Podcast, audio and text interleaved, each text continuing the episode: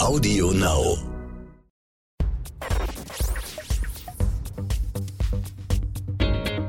Kreativität und Unternehmertum.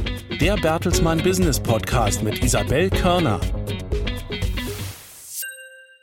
Herzlich willkommen zu einer neuen Folge des Bertelsmann Business Podcasts Kreativität und Unternehmertum.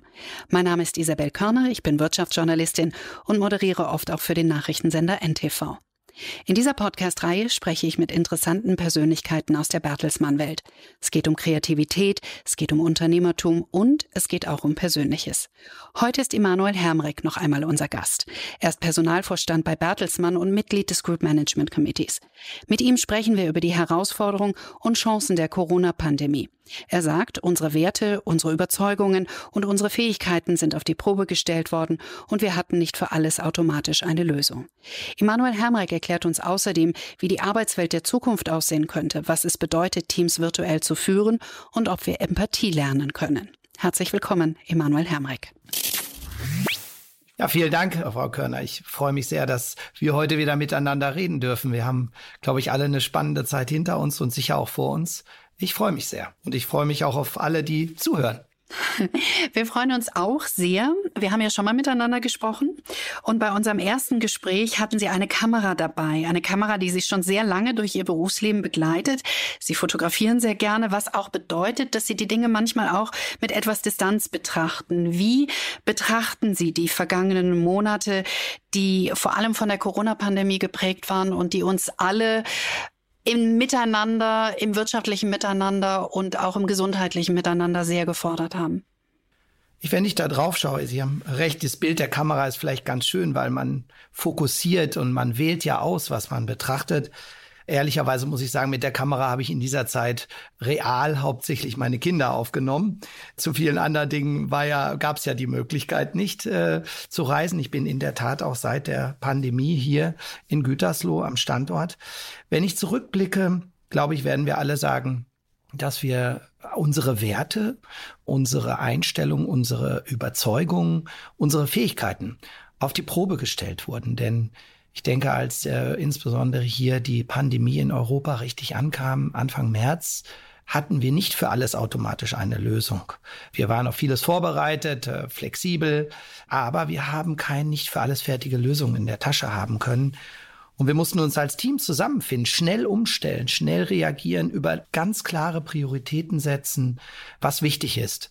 Und äh, ich glaube, eine Sache haben wir immer betont und das ist etwas, was vielleicht nochmal viel deutlicher in Erscheinung getreten ist als in der wirtschaftlichen Krise 2008, 2009 dass es etwas gibt, was man noch weit voranstellen musste, nämlich erstmal dass die Gesundheit unserer Mitarbeiter und deren Familien. Und das erstmal an allererste Stelle zu setzen, zu sagen, was müssen wir als Unternehmen tun für unsere Mitarbeiter und deren Familien, das hängt zusammen und für das Unternehmen und somit auch für die Gesellschaft. Also ich, wir waren eigentlich sehr schnell gefordert, Dinge zu priorisieren, anzupacken. Manchmal war nicht genug Zeit da, alle zu überzeugen von dem, was zu tun ist, weil wir auch sehr schnell handeln mussten und entschlossen handeln mussten. Ich glaube, das war eigentlich erstmal ein schnelles Einsteigen, ein schnelles agieren. Aber es war ehrlicherweise auch eine Zeit, in der wir zeigen konnten als Unternehmen, aber auch als Führungskräfte und vor allen Dingen alle Mitarbeiter, wie wertvoll und wichtig unsere Werte sind, unsere Unternehmenskultur. Denn am Ende hat uns das getragen in dieser Zeit, dass wir, auch wenn wir uns nicht alle sehen konnten, wussten, was uns antreibt, wussten, dass wir vertrauen, dass wir Leuten die Möglichkeit geben wollen zu handeln und dass wir alle gemeinschaftlich hier unser Wohl aller im Kopf hatten. Und ich glaube, das mussten wir nicht mehr besprechen. Das war durch unsere Werte da. Wir konnten schon auf einer anderen Basis miteinander umgehen. Das war natürlich auch ein sehr schönes, bestätigendes Gefühl zu merken, da gibt es was, das äh, bewährt sich auch in einer außergewöhnlichen Situation, in einer nicht geplanten Situation, die uns alle, ja, besondere Herausforderung für uns alle darstellte. Ähm, insofern glaube ich, war es eine erstmal bewegende Zeit, die letzten Monate, eine sehr arbeitsintensive Zeit. Wir haben hier teilweise rund um die Uhr gearbeitet, aber auch bestätigend im Team, in der Unternehmenskultur, in den Werten äh, das Richtige zu tun.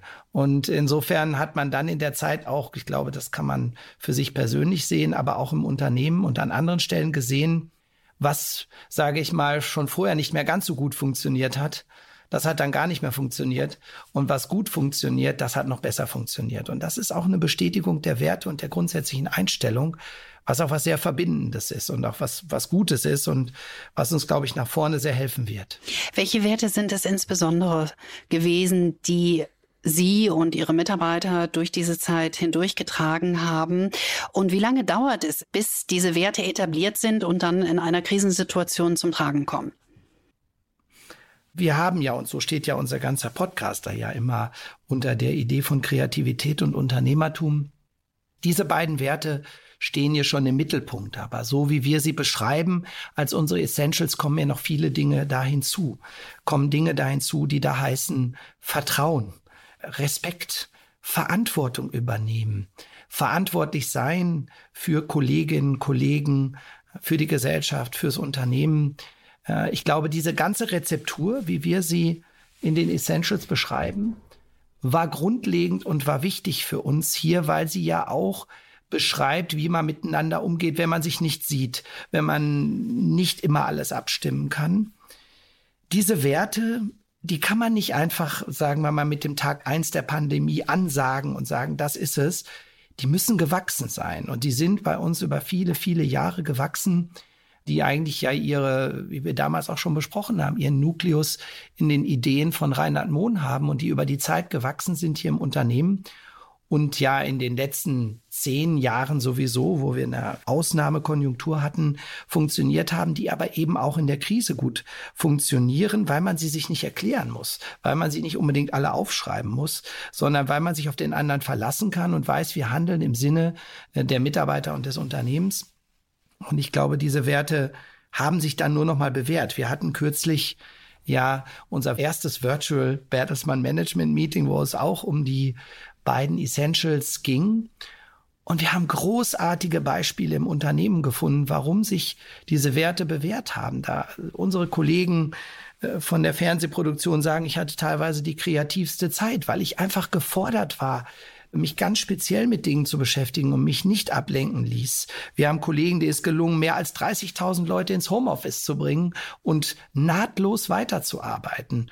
Oder ich will mal die Arbeit hier insbesondere unseres Krisenstabes äh, hier nennen. Der Krisenstab, den wir, äh, sagen wir mal, immer mal wieder einberufen haben, den wir aber seit der letzten Pandemie definiert hatten, der schon im Januar zusammengetreten ist, als wir die ersten Zeichen in China gesehen haben. Und da ist ein Arzt drin, da ist die Kommunikation drin, da ist ein Kollege von mir, der die Personalthemen zusammenbringt und führt, der Betriebsrat, viele andere Experten und hat von vornherein 24 Stunden zur Verfügung gestanden, um Rat und Tat. Wir haben Masken nach China geschickt, haben natürlich von den tollen Kollegen dann welche zurückbekommen, Empfehlungen gegeben, Kommunikation gemacht, schnell entschieden gesagt, wir machen jetzt einen äh, Reiseverbot, ein Dienstreiseverbot. Sehr früh, schon Anfang März wo viele Kollegen gesagt haben, jetzt sind sie verrückt geworden. Ich muss doch reisen, um Vertrieb zu machen, Kunden zu sehen. Aber wir hatten vorher gesehen, was passiert in China und immer mit der Idee, auch wenn's, wenn wir es nicht sofort alles erklären können, Schutz der Mitarbeiter steht an erster Stelle.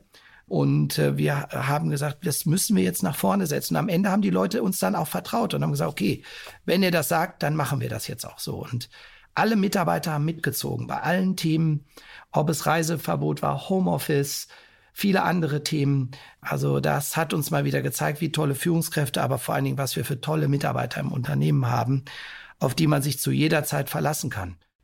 Sie haben gerade vor allem das Miteinander angesprochen, Vertrauen und Respekt. Das sind Dinge, die vor allem möglich sind, wenn Mitarbeiter sich emotional und auch wirtschaftlich sicher fühlen im mhm. Unternehmen. Nun ist das ja auch eine Zeit, die viele Unternehmen vor wirtschaftliche Herausforderungen stellt. Also wie bringt man vertrauensvolles, respektvolles Miteinander und möglicherweise auch die Sorge vor dem Jobverlust oder das Bedürfnis, sich zu positionieren im Job in Einklang in solchen Zeiten?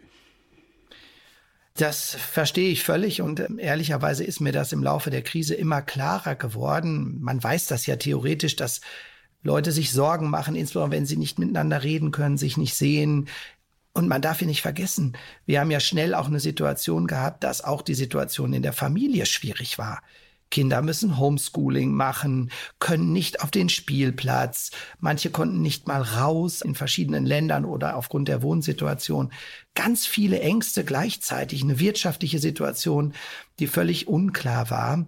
Und deswegen bin ich sehr froh, dass wir als Management-Team, als Vorstand zusammen mit dem Krisenstab eigentlich sehr schnell Prioritäten gesetzt haben und erstmal den Mitarbeitern gesagt haben, Moment, an erster Stelle steht ihr. Wir tun alles dafür, dass ihr sicher seid.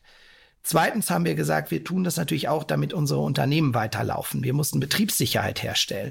Dafür brauchen wir unsere Mitarbeiter, dafür brauchen wir Mitarbeiter, denen wir helfen, ihre Sorgen aufzulösen und im Unternehmen tätig zu sein, ganz klar.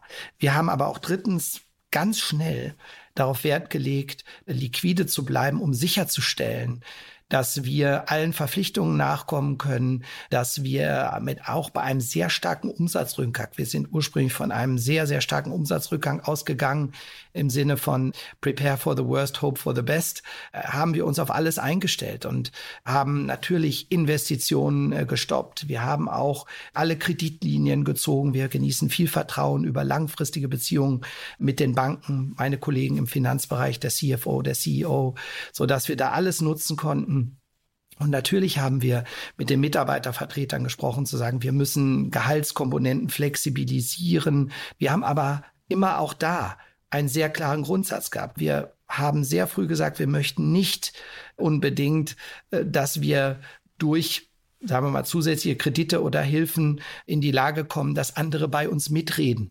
Wir wollen unabhängig bleiben. Wir sind ein Unternehmen, das äh, ein Familienunternehmen ist. Wir sind ein Unternehmen, das unabhängig ist. Das wollten wir auch bleiben. Und äh, das ist uns natürlich auch großartig gelungen, muss ich schon sagen, und den Kolleginnen und Kollegen in dem Feld. Aber wir haben auch gleich eins gesagt. Wir stehen zu unseren Verpflichtungen an unsere Mitarbeiter. Was ihr verdient und erdient habt, das wird gezahlt. Wir haben auch die Tariferhöhung sogar weitergegeben. Ich weiß, manchmal, ich sage das ganz ehrlich, hatten wir nicht genug Zeit zu erklären, warum wir Flexibilität brauchten, warum wir schnell entschieden haben, Kreditlinien gezogen haben und gesagt, wir brauchen eure Hilfe, bitte lasst uns Gewinnbeteiligung und andere Dinge später zahlen. Ihr könnt euch auf uns verlassen, wir brauchen aber jetzt Liquidität. Und ich möchte noch mal sagen, jetzt bei dem Virtual Battles by Management Meeting zum Beispiel, haben auch einige gesagt, unter anderem unsere kreativen Mensch, es ist toll, Teil von Bertelsmann zu sein. Ihr habt sehr früh als Rahmen klare Ansagen gemacht. Wir können uns auf euch verlassen. Ihr seid für unsere Gesundheit da. Und das ist extrem gut angekommen. Und ich habe mich besonders gefreut. Bei unserem Management-Meeting hatten wir auch die Gelegenheit, dass Frau Lismon eine Botschaft an alle Führungskräfte vorgeschaltet hat wo sie das nochmal sehr, sehr klar betont hat und sich auch bei den Mitarbeitern bedankt hat und gesagt hat, wir als Unternehmen gehen hier gemeinsam durch, die Mitarbeiter sind wichtig. Und sie hat das nochmal sehr, sehr in ihren wirklich großartigen Worten gesagt, wie wir auch gehandelt haben. Und auch hier wieder unsere Werte. Das haben wir nicht alle miteinander 20 Mal besprochen, sondern wir waren uns einig, das muss unsere Maßgabe sein, vom Gesellschafter über Vorstand, über Manager bis zu allen Mitarbeitern wussten wir, diese Richtung müssen wir gehen. Und äh, mich hat es sehr gefreut, dass das bei den Mitarbeitern auch so angekommen ist, denn wir haben von vielen auch viel verlangt in dieser Zeit und tun das weiterhin an Flexibilität. Oder nehmen Sie das Thema Kurzarbeit. Wir haben über 15.000 Mitarbeiter weltweit in Kurzarbeit. Aber deswegen, weil wir gesagt haben, es geht darum, die Arbeitsplätze zu erhalten. Manche Dinge fallen im Moment weg. Dienstreisen, Veranstaltungen, sie finden nicht statt. Aber wir gehen hier gemeinsam durch und wenn die Dinge wieder da sind, dann starten wir auch durch. Und da haben die Mitarbeiter und die Mitarbeitervertreter großartig mitgezogen. Aber das waren natürlich alles keine einfachen Entscheidungen. Mhm. Wir haben hier noch keine Kurzarbeit gemacht. Das war für uns alle ein neues Thema. Mhm. Wie bitter war dieses Thema Kurzarbeit? Ich glaube, das war, also ich sage mal ganz ehrlich, wir waren alle so, sage ich mal, unter Druck, um auch schnell und richtig zu entscheiden. Wir haben gesagt, es steht ja nicht da voran, dass hier jemand nicht gebraucht wird. Im Gegenteil. Sondern es geht doch einfach darum, Arbeitsplätze, Aufgaben zu sichern, die einfach aufgrund von Corona derzeit nicht stattfinden können, weil wir uns nicht sehen können, weil wir nicht reisen können, weil wir gewisse Dinge nicht tun können. Es war für uns alle neu, aber wir haben auf der anderen Seite auch gesagt, dafür ist dieses Instrument da. Es ist ja im Prinzip eine Art Versicherungsmodell, um in diesen Zeiten zu überbrücken. Denn nur darum geht es ja. Es geht um Überbrücken, um dann wieder voll zu starten. Sicherlich eine neue Situation für viele von uns, aber auf der anderen Seite haben alle schnell erkannt, es ist ein Instrument, um alle hier miteinander sicher durch die Krise zu gehen. Und ich muss sagen, dass ich da den Mitarbeiterinnen und Mitarbeitern, die da so mitgezogen haben und noch mitziehen, sehr dankbar bin, dass wir das so schnell, unkonventionell und im Vertrauen hinbekommen haben. Inwieweit wird sich die Arbeit nachhaltig ändern? Welche neuen Arbeitsmodelle wird es geben? Bertelsmann hat ja bekannt gegeben, dass vor allen Dingen hybride Modelle in Zukunft deutlich in den Vordergrund treten werden. Wie müssen wir uns das vorstellen? Ich sage auch da ganz ehrlich, die eine für alle passende Lösung, the one size fits all, wie man so schön sagt, die haben wir nicht. Und ich äh, bin viel im Gespräch mit anderen Personalvorstandskollegen. Gerade gestern noch, wir haben eigentlich regelmäßig ein, zweimal die Woche Telefonkonferenzen mit DAX-Unternehmen. Ich glaube, die einzig richtige Lösung hat noch niemand, sondern ich denke, es wird ein Prozess sein, wo wir überlegen müssen als Konzern, welche grundsätzlichen Einstellungen sollten wir zu diesem Thema Hybrid Work oder ich möchte es eigentlich eher New Work nennen. Welche grundsätzliche Einstellung haben wir dazu? Und dann müssen einzelne Lösungen gefunden werden in den jeweiligen Geschäften, denn eine Fernsehproduktion ist ganz anders als eine Druckerei, ein Buchverlag ganz anders als ein Finanzdienstleistungsgeschäft und Sie können das beliebig fortführen. Insofern, ich glaube, es wird spezielle Lösungen in den Geschäften geben müssen. Wir haben dazu eine Arbeitsgruppe hier äh, bei Bertelsmann mit Kollegen aus allen Bereichen aufgesetzt. Wir haben viele Ergebnisse aus Befragungen, äh, die in den jeweiligen Geschäften stattgefunden haben, sogenannten Pulsbefragungen, um mal zu checken, wie kommt ihr mit Homeoffice klar, wie funktioniert das. Und wir haben ja auch vor dem Virtual Bertelsmann Management Meeting eine Befragung der Teilnehmer gemacht. Auch da haben wir Ergebnisse und ich sage mal, all diese Dinge muss man zusammenführen und, sage ich mal, zu einem Konzept kommen. Denn es gibt natürlich viele Meinungen, aber nicht keine einzelne Meinung ist richtig. In der Pulsbefragung ist oft Hälfte Hälfte. Die einen fühlen sich wunderbar wohl zu Hause, die anderen sagen nein. Ich wäre gerne mal wieder im Office. Es hängt sicherlich auch davon ab, welche Situation man zu Hause hat. Also wie gesagt, wir haben drei kleine Kinder zu Hause, klein. Die große ist jetzt elf die mittlere acht und mein Sohn vier. Einmal Gymnasium, einmal Grundschule, einmal äh, Kindergarten. Maximale Komplexität, ja. Insofern, das muss man alles mit bedenken. Und deswegen glaube ich, müssen wir uns sehr klar überlegen, was ist zu tun. Natürlich spielen da Faktoren rein wie Technologie. Ich bin froh, wir haben in der Krise gesehen, die Technologie hat bei uns schon gut funktioniert. Sie kann zwar an vielen Stellen noch verbessert werden, aber wie gesagt, in wenigen Stunden sind wir ins Homeoffice gekommen und es hat wirklich gut funktioniert. Da haben die Kollegen im IT-Bereich einen super Job gemacht. Aber sicherlich kann man da noch viel mehr machen und kann da auch mehr gemacht werden. Aber es gibt natürlich andere, die sagen, super, jetzt brauchen wir weniger Office Space. Ist ja auch ein Kostenthema. Natürlich ist das richtig. Aber es ist ein Aspekt äh, von New Work. Also ich trete sehr deutlich dafür ein, dass wir als Konzern erstmal eine Haltung dazu entwickeln und sagen, wir messen nicht mehr nach Präsenz, sondern nach Ergebnissen egal wo sie erbracht werden. Dann ist es unsere Aufgabe, das Arbeitsumfeld so zu gestalten, ob jetzt digital im Büro oder zu Hause, es so zu mixen, dass es für das jeweilige Geschäft und die Leute in diesen Geschäften zum optimalen Ergebnis führt. Wie viel schwieriger ist es, Teams virtuell zu führen? Ich glaube, das ist sehr viel schwieriger. Vor allen Dingen ist es schwieriger, wenn man Teams hat mit unterschiedlicher Seniorität und an unterschiedlichen Orten mit unterschiedlichen Aufgaben ich glaube, die Leute, die schon lange im Unternehmen sind und die auch lange zusammenarbeiten, für die ist das weniger ein Problem. Da weiß man, was man von dem anderen zu erwarten hat. Man weiß besser, wie er denkt. Äh, man kann sich das auch besser vorstellen. Aber für die jüngeren Kolleginnen und Kollegen, die auch, glaube ich, einfach auch noch mehr Unterstützung, Zuspruch und auch mehr, sage ich mal, soziale Ebene brauchen, auch um sich einzutakten. Und das muss man als Führungskraft füllen das ist gar nicht so leicht. Manchmal ist es auch einfach der persönliche Anruf. Manchmal ist es auch einfach zu entscheiden, du warst jetzt viele Wochen zu Hause, komm doch jetzt einfach mal einen Tag rein. Wir müssen mal eine Routine im Büro machen.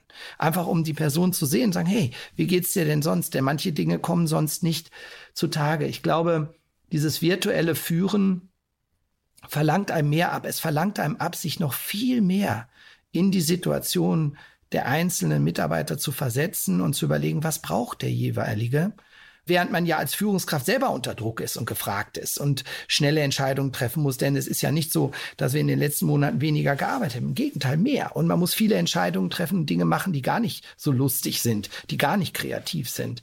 Und trotzdem muss man sich dann immer wieder hineinversetzen ich glaube, das verlangt einer Führungskraft viel ab, aber es verlangt vor allen Dingen, dass man sich Zeit nimmt, darüber nachdenkt und sich hineinversetzt in die Rolle der Leute. Äh, am Ende geht's einem ja selber auch so. Ich bin gerne in diversen Videokonferenzen oder mit Ihnen, Frau Körner, jetzt am Mikrofon. Ich bin ja froh, dass ich Sie sehe. Aber manchmal möchte man auch einfach mit Kolleginnen und Kollegen hm. sein. Ich brauche Menschen. Ich hm. brauche auch mal Menschen in meiner Nähe. Ich muss mal Menschen besuchen. Ich brauche Menschen um mich ich kann das gut verstehen. Insofern, ich glaube, dass kein Mitarbeiter erwartet, dass die Führungskraft perfekt ist und Checklisten hat und dies und jenes. Menschlich sein, empathisch sein, auch mal sagen, Mensch, das habe ich jetzt, das kriege ich nicht hin. Dass die Leute merken, it's real, ja, man ist wirklich da. Das ist total wichtig und ich habe das sehr schön beobachtet. Es hat äh, Führungskräfte haben ja unterschiedlich reagiert, aber es gab manche, die haben so großartig reagiert. Die haben Videobotschaften gemacht, die haben tolle persönliche Briefe geschrieben an ihre Mitarbeiter. Und da habe ich einfach auch mal einen Hörer gehoben, habe die Person angerufen und gesagt, Mensch, was ein toller Brief. Und man fühlt sich dadurch auch ehrlicherweise animiert. Dann denkt man, Mensch, du könntest auch mal wieder anrufen. Mhm. Habe ich dann auch gemacht. Nicht immer. Ich entschuldige mich bei denen, wo ich es nicht gemacht habe. Aber ich habe auch viele Anrufe gemacht und man ruft einfach jemand zum Geburtstag an, denkt, ja, könntest du eine Mail schreiben. Habe aber lange mit der nicht mehr gesprochen. Ach Quatsch, ist Samstag, ruf mal an. Mhm. Samstagmittag kann man anrufen. Und dann unterhält man sich eine Stunde. Das sind so Seiten, die haben das Ganze noch menschlicher und persönlicher gemacht. Äh, und ich glaube, das zählt in der Führung. Klarheit, sich reinversetzen, sich kümmern und vielleicht doch noch mehr Empathie und Nähe zu zeigen und zu erzeugen. Das spüren die hm. Leute. Also Sie entdecken auch ein neues mögliches Miteinander in diesen Krisenzeiten. Kann man Empathie lernen? Naja, also ich glaube, Empathie kann man schon zu einem gewissen Maß lernen. Ich glaube, es ist ganz normal. Es gibt Menschen, die einfach, sage ich mal, mehr Emotionalität, mehr Ansprache brauchen und auch mehr Ansprache geben, die aber vielleicht andere Dinge weniger tun. Das ist ganz normal. Wir Menschen sind alle unterschiedlich. Gott sei Dank sind wir unterschiedlich, ja. Ähm, das ist ja ein Thema, das auch in der Krise klar geworden ist. Wir sind in Einheit in unserer Diversity, in unserer Unterschiedlichkeit. Wir haben die unterschiedlichsten Menschen. Gott sei Dank, ja. Das ist ja eine unserer Stärken. Aber ich sag mal, Empathie lernen, wahrscheinlich nicht die Grundveranlagung, dass man es braucht und automatisch gibt. Aber als Führungskraft zu lernen, dass es Menschen gibt, die Empathie brauchen, das kann man schon. Wo sind die Grenzen der Empathie, wenn es darum geht, den Fortbestand eines Unternehmens zu sichern? Das ist eine gute Frage, die natürlich und gerade auch in so einer Krise immer wieder kommt. Ich glaube, äh, es gibt als Führungskraft an vielen Stellen, nicht nur in der Wirtschaft, auch an vielen anderen Stellen, immer Situationen, wo man das Interesse der Gesamtheit, der Allgemeinheit vielleicht über die einzelne Situation stellen muss. Diese Situation gibt es für jemanden, der im Personalbereich tätig ist, jedenfalls regelmäßig, weil man Entscheidungen treffen muss, die vielleicht für die eine Person jetzt gerade nicht so schön ist, aber fürs Unternehmen und in the long run auch für die Person richtig ist. Aber man muss sie in aller Klarheit vortragen. Das ist, glaube ich, die Kunst in einer Sondersituation. Ich sage jetzt mal ein Beispiel Kurzarbeit. Sie müssen jemanden in Ihrem direkten Umfeld davon überzeugen, es ist richtig, jetzt Kurzarbeit zu machen. Wie wollen Sie das sagen? Oder sagen, ja, du kannst jetzt zu Hause bleiben, weil deine Aufgabe wird nicht gebraucht. Also geht ja nicht und ist auch nicht richtig, sondern man muss sich überlegen, Mensch, das ist eine Person, die ich auch persönlich schätze, wo ich auch persönliche Beziehungen habe. Das ist ganz schwer, das ist nie schön. Aber es bewähren sich, glaube ich, Dinge, die da sind, nämlich Respekt und Vertrauen. Erstmal sagen, hör mal, es ist immer gut, erstmal auch zu fragen. Nicht nur Ansagen zu machen, sondern hör mal, wie geht's dir? Wie schätzt du die Situation ein? Was können wir gemeinsam tun? Lass uns überlegen. Und wenn dann es an den Punkt kommt, auch zu sagen, schau mal, ich glaube, es wäre gut, wenn wir das jetzt anders machen. Das ist jetzt für dich vielleicht gerade Klingt ein bisschen komisch, aber insgesamt ist es für alle gut und richtig und wir kommen weiter damit. Und ich bitte dich, diese Situation zu unterstützen und du kannst dich da auf mich verlassen. Ich glaube, auch das kann man ehrlicherweise, man muss klar in der Sache sein. Man muss sagen, sorry, das und das ist erforderlich. Aber man muss emotional nah und empathisch im Ton sein. Sagen, ich versuche dich zu verstehen. Und zwar nicht so lehrbuchmäßig. Sie kennen das auch und sagen, ja, ich verstehe Sie. Man ruft irgendwo an, ist sauer und dann sagt jemand, ja, ich verstehe Sie. Und dann liest er vor, was im Manual steht. Nein, nein. Authentisch sein und sagen, ich finde das auch blöd. Ist nicht gut, die Situation jetzt. Aber wenn wir da jetzt an einem Strang ziehen und du mitmachst, kannst du dich auf mich verlassen und wir kommen hier gemeinsam raus. Da muss man aber auch manchmal wäre es empathischer zu sagen, alles bleibt wie es ist und es ist schön. Aber da ist die Grenze von Empathie erreicht. Man muss dann doch das Rational darüber stellen im Sinne aller. Aber wie man es macht, wie man es rüberbringt, ist, glaube ich, entscheidend. Was sollen denn Mitarbeiter von Bertelsmann, wenn diese Krise einmal durchgestanden ist, über die Führungskräfte sagen? Ich würde mir wünschen, und an vielen Stellen bekomme ich das auch so als Signal, dass unsere Führungskräfte, dass sie so beurteilt werden, dass die Mitarbeiter sagen, auf die konnten wir uns verlassen. Ja, wir haben Vertrauen, die haben authentisch und menschlich im Sinne aller und des Unternehmens gehandelt und sind auch selber als Role Model vorangegangen. Also nicht nur die einen und die anderen, sondern als Team zusammen sind wir da durchgegangen und sie waren dabei menschlich und klar und sie haben ganz klare Prioritäten gesetzt. Das würde ich mir wünschen. Sie haben im Laufe dieses Gesprächs auch die Bedeutung von Transparenz angesprochen. Wo sind die Grenzen der wirtschaftlichen Transparenz, wenn es gleichzeitig auch darum geht, im Unternehmen Ruhe zu bewahren und Mitarbeiter nicht zu verunsichern? Ich glaube, dass äh, das Management hat die Verantwortung, äh, sagen wir mal, für die Dinge verantwortlich zu sein, um die es sich kümmern muss. Also ich sage mal, jedes finanzielle Detail ähm, interessiert auch nicht jeden Mitarbeiter. Was will der Mitarbeiter erstmal wissen? Der will wissen, Mensch, ist das Unternehmen sicher? Sind die gut unterwegs? Und ganz persönlich, haben die, sind die liquide genug, dass sie die Löhne zahlen können, dass wir durch die Krise kommen? Ich glaube, es geht erstmal um ein paar ganz einfache Dinge. Und ich glaube, das muss das Management sehr klar kommunizieren, aber auch auf Probleme aufmerksam machen und sagen, Leute, jeder muss ein bisschen flexibel sein und was geben, sonst kommen wir nicht durch. Wenn wir das aber tun, schaffen wir das. Und da könnt ihr euch drauf verlassen. Ähm, ich sag mal, jede einzelne Zahl, ich meine, ich glaube nicht, dass wir im Unternehmen vor Mitarbeitern, Führungskräften große Geheimnisse haben. Ich glaube, wir sind hier sehr transparent und sehr klar ähm, äh, in, in enger Abstimmung mit dem Gesellschafter, der äh, ja die Führung und das Unternehmen großartig unterstützt. Ähm, da gibt es nicht viele Geheimnisse. Aber ich sag mal, wenn man Dinge vorbereitet, die nicht nach draußen kommen sollen, dann muss man natürlich ähm, ein paar Dinge vertraulich behandeln. Das tun wir natürlich auch. Es funktioniert auch in diesem Unternehmen sehr gut. Aber was für die Mitarbeiter wichtig ist, ähm, und was sie wissen wollen. Äh, wir haben ja auch eine aktive Mitarbeitervertretung. Das besprechen wir mit denen. Äh, und da sind wir auch klar.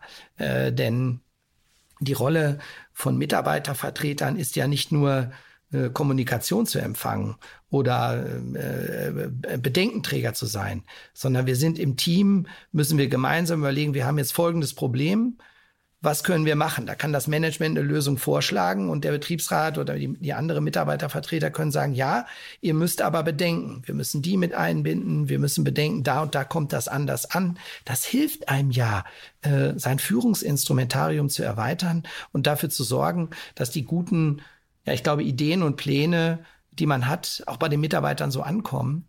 Also nochmal zusammenfassen.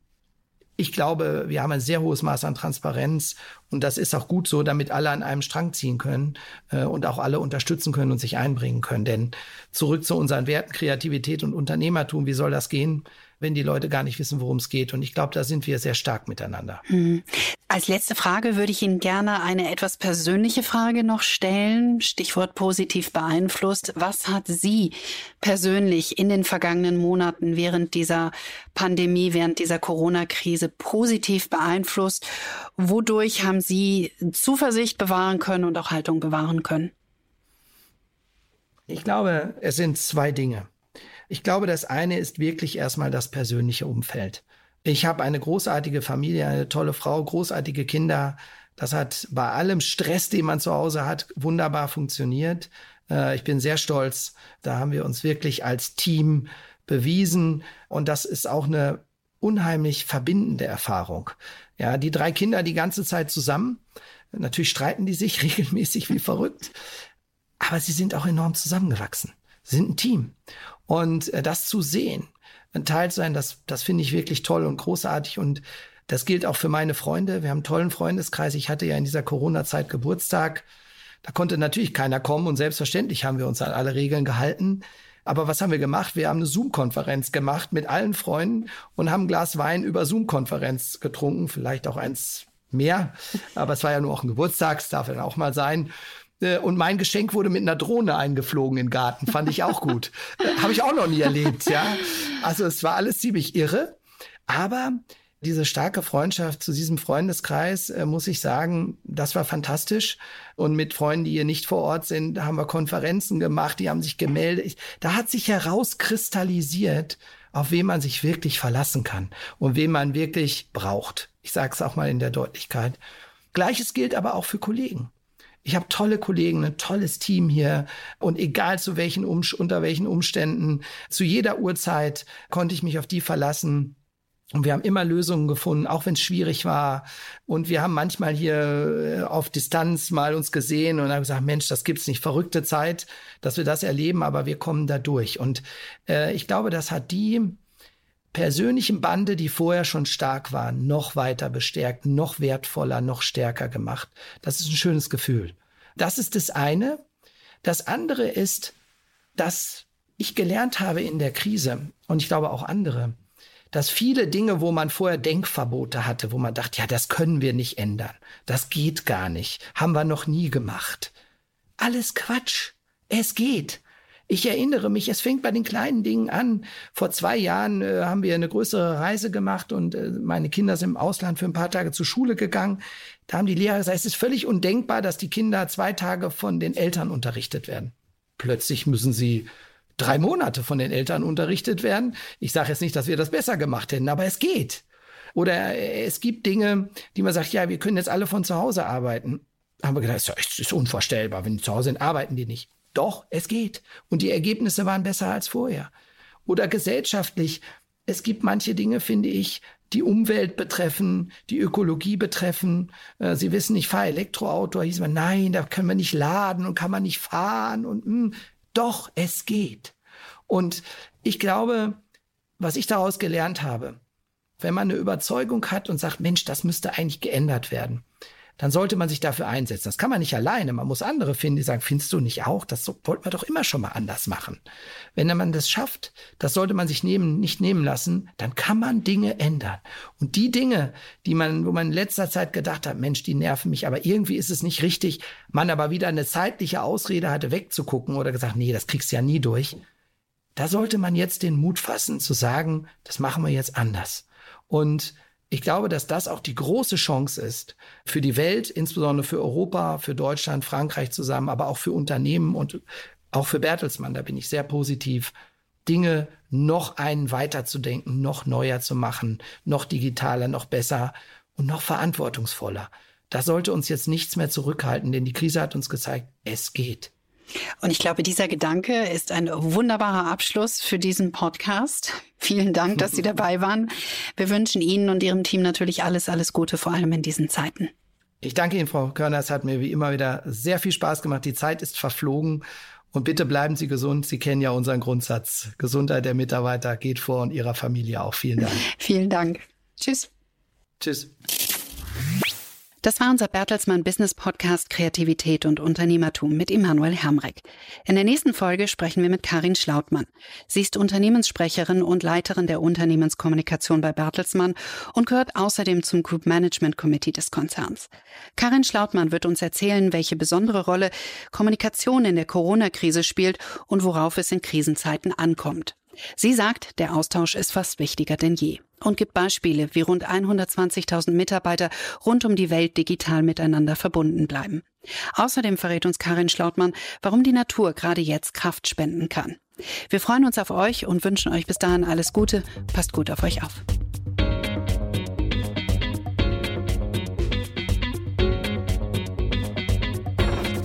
Kreativität und Unternehmertum. Der Bertelsmann Business Podcast mit Isabel Körner. Alle zwei Wochen neu auf bertelsmann.de und Audio Now.